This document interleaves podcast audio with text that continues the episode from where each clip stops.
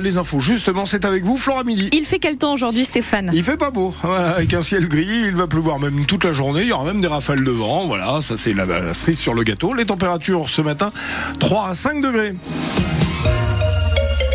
L'année 2024, c'est l'année de PMA. Montbéliard, capitale française de la culture, un label dont sont fiers toutes les communes de Pays Montbéliard Agglomération. Près de 100 manifestations sont prévues dans les 73 communes de l'agglo.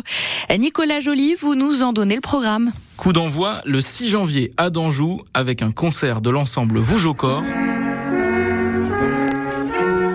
L'orchestre Victor Hugo dévoilera l'hymne de la capitale française de la culture le 14 janvier et le 16 mars aura lieu la cérémonie officielle d'ouverture sur le parvis de l'Axone, la salle de concert qui accueillera aussi un festival de musique éphémère.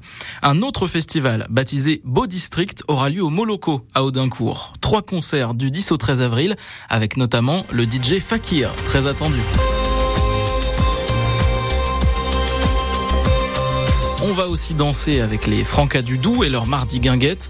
Une fête est prévue pour les 10 ans de la maison d'édition montbéliardaise La Clé à Molette. De la culture qui bouge décidément avec des balades en vélo musical et des promenades en compagnie de conteurs et plus singulier, des apéros de la mort pour parler de ce sujet difficile de façon détendue avec une thérapeute du deuil. Programme à retrouver sur votre application ici. À la une ce matin, l'émotion à Grand-Villard dans le sud du territoire de Belfort après l'agression au couteau sur un homme de 26 ans. Ça s'est passé dans la nuit du Nouvel An.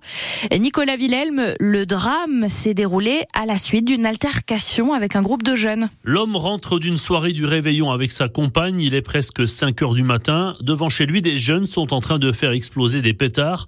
Il leur demande d'arrêter. Le ton monte. L'un des individus sort un couteau. La victime reçoit au moins un coup violent dans le ventre. Le foie et l'estomac sont touchés. Sa compagne alerte les secours immédiatement. La victime a été opérée, mais hier soir, son pronostic vital restait engagé. Six personnes, des jeunes du secteur, ont été interpellées et placées en garde à vue, dont plusieurs mineurs, indique le parquet de Belfort, qui a ouvert une enquête pour tentative d'homicide volontaire. Elle a été confiée à la brigade de recherche de la gendarmerie de Belfort. Précision de Nicolas Villelme. Une femme de 35 ans est dans un état grave après avoir chuté d'un balcon haut de 8 mètres rue des Bouleaux à Pont-de-Roi dans le Doubs. Ça s'est passé hier vers 18h30. Elle a été transportée à l'hôpital de Besançon.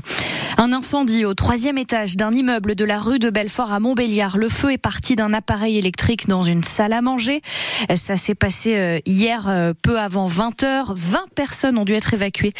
Incendie désormais maîtrisé, nous disent hein, ce matin les pompiers. Un homme de 85 ans intoxiqué par les fumées a dû être transporté à l'hôpital Nord-Franche-Comté. Fanny Pelletier, nouvelle recrue du Montbéliard Belfort Athlétisme dans la course pour les JO. Elle a 26 ans, elle est originaire de Montpellier et elle est très bien partie pour participer aux Jeux Olympiques de Paris cet été, l'événement sportif français de cette année 2024. Alors Fanny, elle vient juste de signer au club d'athlétisme de Montbéliard, déjà championne du 200 et 400 mètres, elle a su se faire un nom en quelques années seulement, Corentin Bémol. C'est à 15 ans que Fanny Pelletier découvre son amour pour le sprint, une révélation. Alors il faut savoir que je battais les garçons à l'école depuis toute petite. Du coup, on en parlait à mes parents pour leur dire bon, bah, il faut inscrire votre fille à l'athlétisme. Et après, en troisième, j'ai commencé l'athlétisme et je suis tombée folle amoureuse de ce sport. En 2014, Fanny Pelletier participe aux Jeux Olympiques des jeunes en Chine, un de ses plus beaux souvenirs. Ça fait vraiment tout bizarre, c'est un chamboulement, on n'y croit pas forcément au début parce que euh, on est au lycée, mais on vit un peu une vie euh, autre que nos camarades. Le maillot d'équipe de France, c'est une fierté. On se dit voilà, on va représenter notre pays, donc on doit tout donner. Et je pense que aussi euh, quand on est jeune, on se rend pas compte de des sponsors. Donc c'est vraiment que du plaisir à, à cet âge-là. Elle finit quatrième, puis l'année suivante, en 2015, deuxième au championnat du monde junior. Moi, j'ai fait des choix dans ma vie pour en arriver ici. J'ai confiance en, dans les choix que j'ai faits. Prochain objectif, les Jeux Olympiques qu'elle attend avec impatience. J'ai hâte, euh, j'ai hâte de voir ce que c'est. Je pense que ça sera ouais. la plus belle année, c'est celle, celle, qui arrive là. je me sens, c'est bizarre de dire ça, mais je me sens très confiante. J'ai hâte de voir ce qu'on peut faire aussi avec toute l'équipe en équipe de France parce que c'est une très très très belle équipe. Un parcours admirable, reconnaît son petit frère Thibaut, 14 ans. Elle a beaucoup de motivation, elle est forte, elle court vite. Dans deux ans, je la barre. Et sur sa route vers les JO, trois échéances les championnats du monde de relais aux Bahamas en mai et les championnats de France et d'Europe en juin. Fanny Pelletier posera donc ses valises à Montbéliard après sa préparation aux États-Unis. Elle sera présente pour les compétitions de mai et juin pour se qualifier pour ces Jeux Olympiques. En tennis, c'est le jour J pour Rafael Nadal. L'Espagnol va savoir aujourd'hui où en est son niveau après un an d'absence à cause d'une blessure à la hanche.